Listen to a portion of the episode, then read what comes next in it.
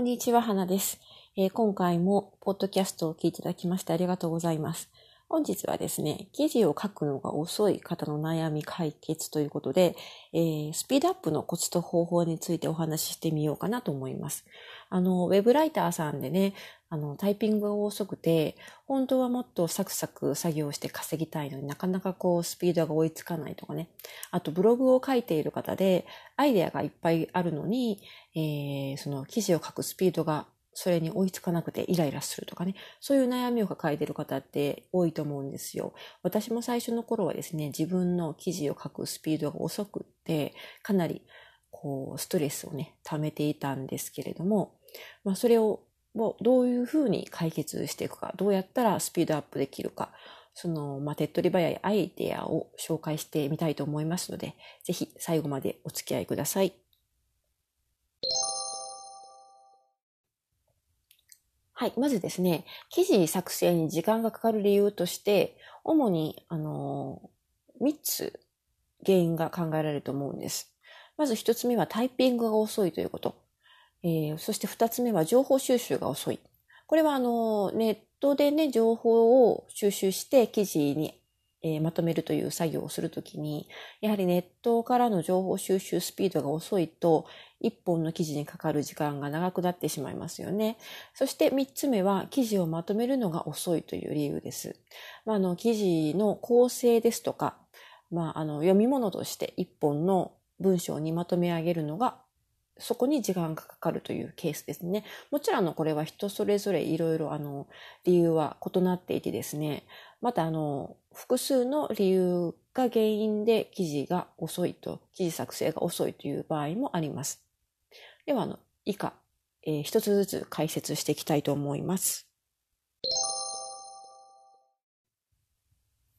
はい。では、まず、あの、一つ目の原因として、タイピングがね、遅いという方。タイピングをスピードアップしましょうという話なんですけれど、そもそも皆さんの自分のタイピングスピードってご存知でしょうか？測ったこととかありますかね？あの、やはりね、タイピングスピードを上げるには、最初のね、タイピングがどのくらいのスピードなのかってのを把握しておくことも大切かなと思います。ですので、まあ一度あの、見本となるテキストを用意してですね、あの、用意どんで自分でタイピングをしてみる。そうすると、大体あの、1分間にね、何文字打てるとか、まあ、10分間に何文字打てるかとか、そういうあの一つの目安として自分のタイピングスピードがね、分かってくると思います。で、あの、ブラインドタッチという方法がありますけれども、やはりブラインドタッチはね、できればやった方が、えー、スピードは速くなります。で、ブラインドタッチの方法、練習方法っていくつかあるみたいなんですけど、えっと、オンラインでもね、えー、練習方法をえー、こう、練習方法というか、オンラインで練習できるサイトというのもあるので、一度あの、ブラインドタッチ練習無料とかで検索してみてですね、あの、そのサイトを試してみてください。で、こういうサイトで練習してみるとですね、あの、自分の指のどの指が弱いかとか、どの文字列が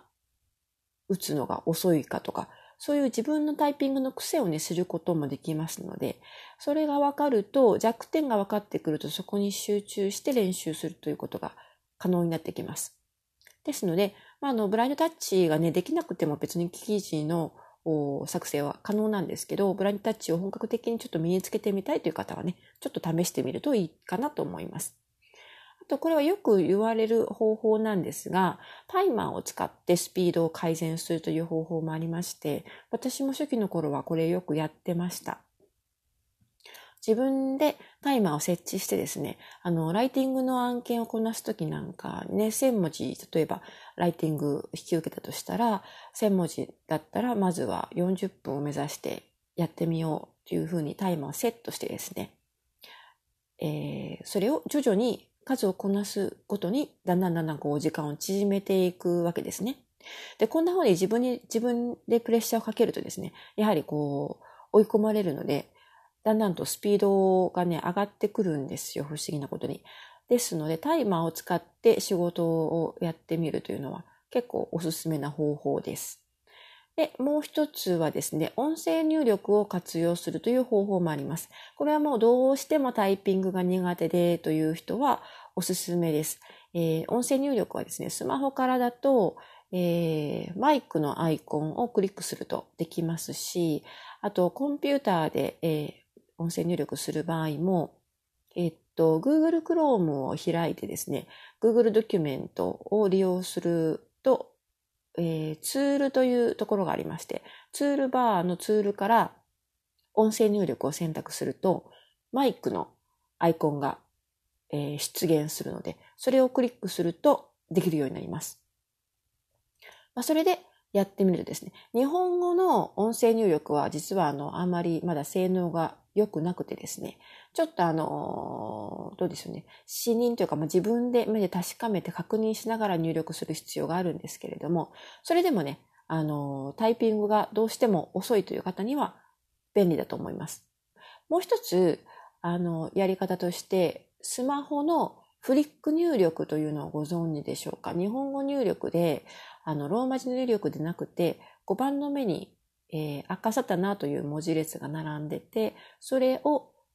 指で押して、こう、弾くとですね、あ行のあいうえおが出現するという、そういう入力方法もあるんですよね。で、これは、えー、っと、ワンクリックというかワンモーションでえー、日本語一文字が打てるので、結構ね、早いんですよ。で、ですので、スマホを使ってですね、記事作成をする人なんかは、えー、結構これが早いかもしれません。あと、もう一つ、えー、ここのスマホのフリック入力は慣れてるんだけど、パソコンのキーボードを叩くのが苦手という人はですね、パソコンでフリック入力ができるデバイスというのが販売されているので、こちらを利用するという方法もあります。あの、どうしてもパソコンのね、このキーボードが打ちにくいという場合は、試してみてもいいかなと思います。はい、次に、情報収集が遅くて記事作成に時間がかかるという人の場合はですね、まずあの自分の得意分野を作ってみましょうということでですね、やはり、あのウェブライターのお仕事とかでね、何何らかのこと、事柄について記事をまとめてくださいという場合、自分の得意分野だと新しい情報を調べる手間が省けるので、えー、サクサクっと作業できることがあります。なので、あの、何でもいいんですけど、えー、例えば、あの、スポーツですとか、あとはダイエット、健康食品でもいいですし、美容関係のね、美白とか、そういうのでもいいと思うんですけど、何かしらのね、自分の得意分野を作って、そればっかり、そのジャンルばっかり、こう仕事を受けていく。そうすると、徐々に徐々にあの、情報収集する手間が省けてですね、あの、最終的には記事作成のスピードが上がってくると思います。またあの、キーワードで検索するときにもちょっとコツがあってですね、えー、できれば、一つの単体のキーワードで検索するのではなくて、複数のキーワードで検索してみると、えー、例えば3つ、3語とかね、えー、2つの言葉を入力して検索する方が、より早く的確に自分が欲しいあの情報を収集することができます。さらに、その検索キーワードを打ち込んで出てきたえー、ページがザーッとこう出てきますよね。その検索でできたページをですね、複数のタブを使って同時に開く。これもちょっと、あの、アイデアとしてはいいんじゃないかなと思います。複数ページを開くときにはですね、私はこれ Windows を使ってるんですけど、マウスの右クリックをすると、その文字、開きたいページの文字列の上にカーソルを合わせて右クリックすると、えっ、ー、と、別タブで開くとかね、新しいタブで開くとか、そういう項目が出てくるんですよ。そこをクリックして開くとですね、どんどんどんどん新しいページで、えー、異なる記事を開くことができるので、それで、まあ、あの、3つとか4つ、5つぐらいページを開いてですね、ざーっと読み、読み、読んで、読み込んでいって、自分の欲しい、えー、必要な情報を集めて記事にすると、ちょっと早くなると思います。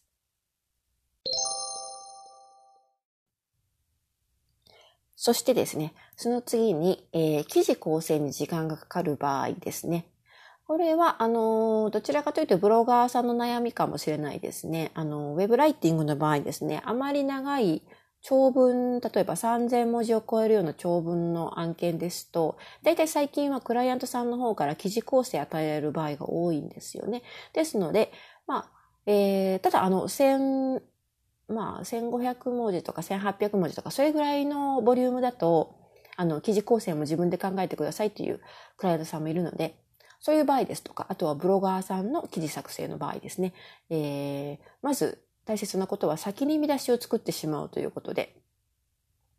記事に必要な情報を収集して、大体なんとなく構成が、うん、見えてきたらですね、先ほどのポンポンポンポンと見出しを書いてしまう。そうするとちょっと早くなると思います。そしてまあ、あの、基本的なことですが、やはり最初はね、短い記事作成から取り掛かって、で、徐々に長文になれるという、そういう方法も、あの、有効的かなと思います。特にウェブライターさんで案件を取っていく場合にですね、最初は500文字、600文字ぐらいの案件から始めて、徐々に800文字、1000文字、1200文字と長く、長いものも取っていく。そして慣れてきたら3000文字を超えるようなね、長文の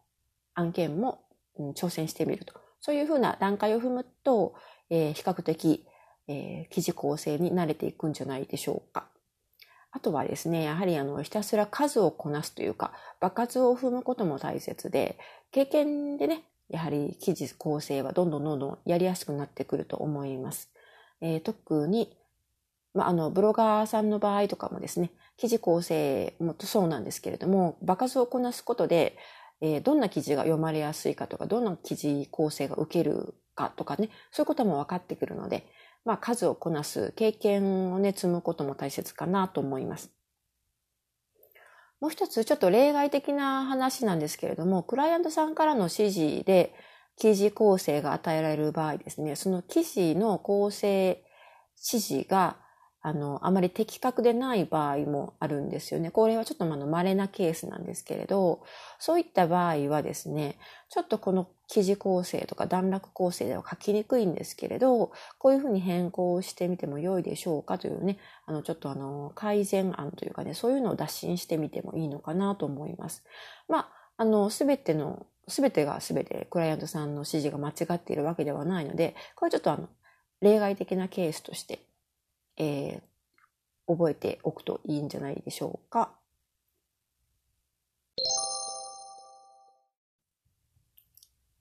はい。では、ここまで3つのスピードが落ちてしまう原因について対策を、案を紹介したんですけれども、その他のスピードアップの方法としてね、アイデアを紹介しておきます。まずあの、集中できる環境と時間帯で仕事をするということ。誰にでもあるんですけれども、一日のうちで集中しやすい時間帯っていうのは大体決まっていると思うんですよね。私の場合は午前中が圧倒的に集中しやすいんですが、人によっては、えー、夜中の方がね、集中できるという人もいると思うんですよね。ですので自分の集中できる時間帯を把握しておいて、その時間帯を狙って作業に当てるという、そういう方法もいいと思います。あとの環境もね、大切で、例えば邪魔になる要素を排除しておくということも、あの、重要かなと思います。例えば、えー、っと、メールですとか、えー、SNS ですね、Facebook とか Twitter で何かメッセージが入ると通知がね、あの、通知が、を設定している場合ですね、その音とか通知が結構邪魔になる、集中力を妨げる要素になってしまいますので、それもね、ちょっとあの、排除するように努力してみましょう。もしくは、BGM を工夫してみるという方法もあって、もちろんあの静かな環境の方が集中しやすいという人もいればですね、BGM でジャズとかボサノバとかが入っ景に流れている方が集中しやすいという人もいますね。あるいはあのカフェとか図書館とかね、ちょっと、ちょっとざわざわっとした雰囲気の方が、かえって、えー、集中できるという人もいます。で、私のおすすめなんですけれども、私は結構普段のジャズとかボサノバ系、カフェミュージックですね、が好きなんですが、えー、っと、それ以外に、えー、YouTube なんかでね、あの、タイピングの音をひたすらかけている YouTube というのがあるんですよ。それを選んでバックグラウンドとしてね、かけておくと、まるで自分の隣に同僚か誰かがいてですね、同じようなタイピングの作業、入力作業をしているような雰囲気が出るんですよね。そうすると、なんとなくこう多分競争心を刺激されるのか、変に記事作成、自分のタイピングにもね、集中できるという、そういう効果もあります。あとは、えー、っと、そういう音楽じゃなくて、雨音とかね、あの、小鳥のさえずりとか、水が流れる音とか、そういうのが背景にある方が集中できるという人もいますので、まあいろいろ試してみてください。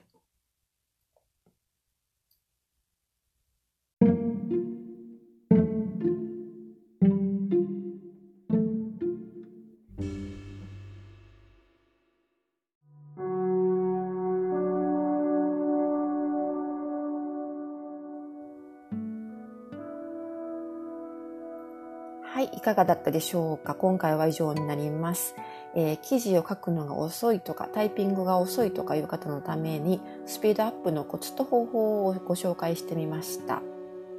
あの、私もね、最初はすごくタイピング遅かったので、そのお悩みはあのよくわかります。でも、だんだんこう自分をね、追い込むようにして、えー、徐々に練習していくとですね、着実に速くなりますので、まあ、焦らず少しずつ練習してみてください。はい。というわけで、こんな感じでですね、ウェブライターに関することや在宅ワークについて、ブログの方でも記事をアップしていますので、もしよろしければそちらの方もチェックしてみてください。ブログアドレスは www.writer-biz.com www.writer-biz.com になります。さらに、Kindle からも電子書籍を発売しました。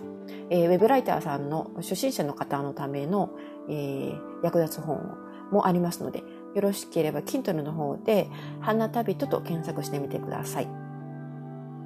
また今後もこんな風にポッドキャストでね、いろいろ情報を発信していきたいと思ってますので、よろしければフォローの方もお願いします。では最後までお付き合いいただきましてありがとうございました。また次回お会いしましょう。